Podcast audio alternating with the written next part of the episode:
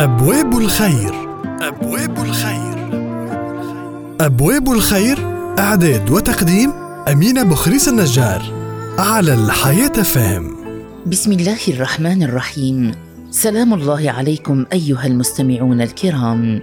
شكى رجل إلى رسول الله عليه الصلاة والسلام قسوة قلبه فقال إن أردت أن يلين قلبك فأطعم المسكين وامسح رأس اليتيم.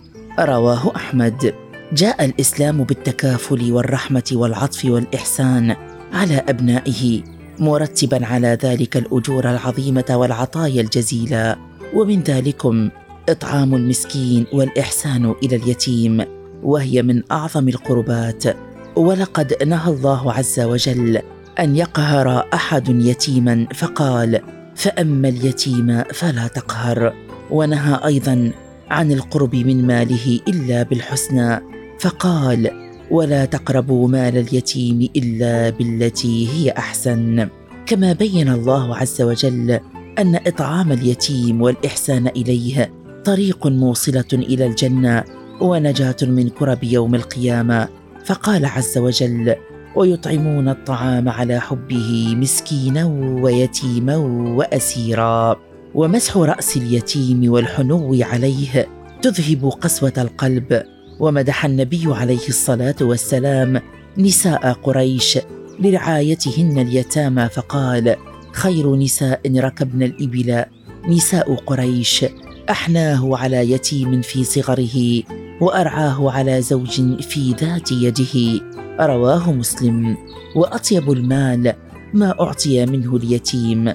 قال عليه الصلاة والسلام إن هذا المال خضرة حلوة فنعم صاحب المال المسلم ما أعطى منه للمسكين واليتيم وابن السبيل متفق عليه. وبشر النبي عليه الصلاة والسلام كافل اليتيم بمرافقته في الجنة فقال أنا وكافل اليتيم في الجنة كهاتين متفق عليه. وأشار بالسبابة والوسطى وفرج بينهما شيئا.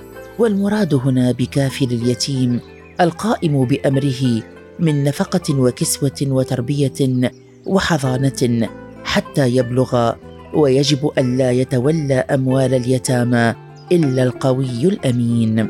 وإذا كان التعرض لمال اليتيم بسوء كبيرة من كبائر الذنوب فإن التعرض له بالأذى من ضرب وشتم ونحوه أشد حرمة فيحرم إذلال اليتيم والتسلط عليه بغير حق كما قال تعالى بسم الله الرحمن الرحيم فأما اليتيم فلا تقهر وإن لمسح رأس اليتيم لإذهاب لقساوة وشدة القلب لأن فيه ذكر للموت فيرق القلب ويقبل على الإحسان على اليتامى وإن من خيار بيوت المسلمين بيت فيه يتيم يحسن إليه وإن خفض الجناح لليتامى دليل على الشهامة وكمال المروءة وإن صنائع المعروف تقي صاحبها مصارع السوء وتحفظه من المحن والبلايا. قال تعالى بسم الله الرحمن الرحيم. أو إطعام في يوم ذي مسغبة يتيما ذا مقربة أو مسكينا ذا متربة. صدق الله العظيم. إن إطعام الطعام من أسباب الفوز بالجنة ودخولها والنجاة من النار وعذابها. وفي الحديث الشريف وأطعموا الطعام وصلوا الأرحام وصلوا بالليل والناس نيام تدخلوا الجنة بسلام. والمطعمون للطعام ابتغاء وجه الله هم خيار الناس. كما في الحديث خياركم من أطعم الطعام ويحصل العون من الله عز وجل على تنفيس الكروب وكشف الهموم والغموم والثناء من الأمراض. ومن مظاهر شكر نعم الله عز وجل عليك إدخال السرور إلى الفقراء واليتامى والآرامل والمساكين بإيصال الطعام لهم.